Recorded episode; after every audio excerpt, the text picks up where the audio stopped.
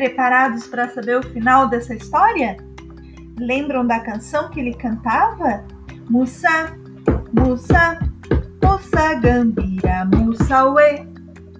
Vamos lá, parte 4. Era o nome certo. A fruta caiu. Ele continuou cantando e foi uma chuva de frutas todas madurando e caindo. Dava para todos os bichos provarem.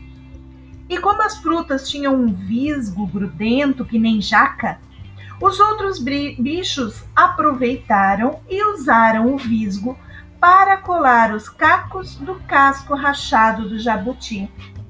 E ele ficou assim, remendadinho até hoje. Essa foi a história de Ana Maria Machado. Olha só que legal!